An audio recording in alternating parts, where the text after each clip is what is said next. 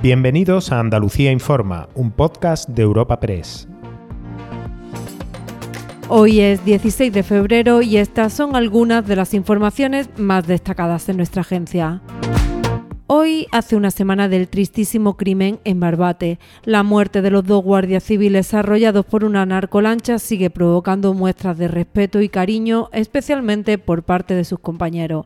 Han convocado una concentración ante sus delegaciones y delegaciones del Gobierno de toda España en su recuerdo y con el mismo mensaje que el primer día, la falta de medios. Advierten de que la historia puede repetirse si no se adoptan medidas.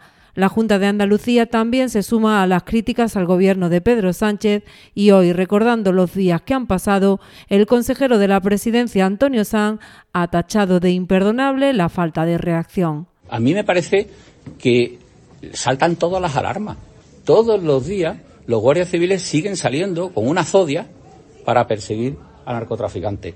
Mire, lo, lo más alarmante de todas las, tras, lógicamente, el impacto y la dureza de lo ocurrido, es que el gobierno no se entera. La falta de respuesta y de reacción del gobierno.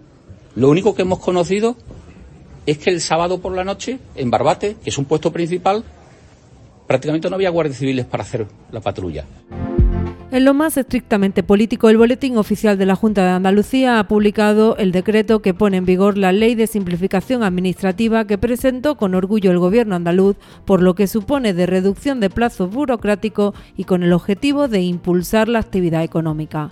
Esta publicación, diez días después de aprobarse en el Consejo de Gobierno y a cinco de convalidarse en el Parlamento, ha coincidido con las manifestaciones del PSOE que ve una cacicada si finalmente se aprueba como proyecto de ley. El portavoz adjunto del Grupo Parlamentario y secretario de Comunicación Política del PSOE andaluz, José Le Aguilar, ha avisado podría provocar un recurso ante el Tribunal Constitucional. Y lo que nos preocupa a los socialista es que efectivamente este decreto no es que sea un pelotazo, sino que se convierta en el decreto de los pelotazos.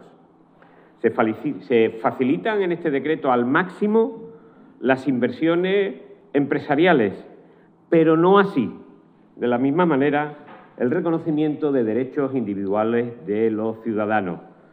Miren, las inversiones empresariales son necesarias y hay que facilitarlas, desde luego, pero esto tiene que hacerse con seguridad jurídica, tiene que hacerse de manera que no afecten a los intereses generales y, sobre todo, que se den las garantías medioambientales necesarias.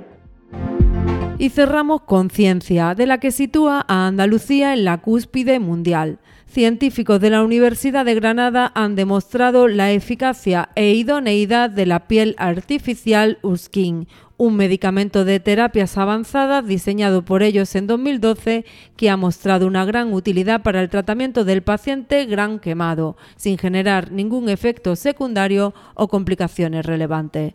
Los pacientes tratados no solo han logrado mejorar su calidad de vida, sino que algunos de ellos han logrado superar retos y dificultades como el ascenso a altas montañas y competiciones deportivas de elevado esfuerzo.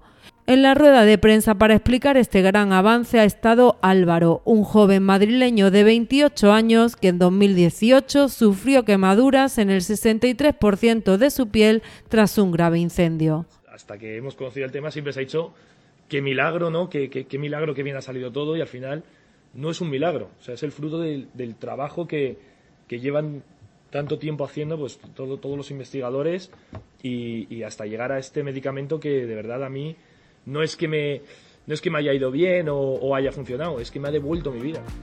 Recuerda que puedes encontrar estas y otras muchas noticias en la sección de Andalucía en nuestra web europapress.es.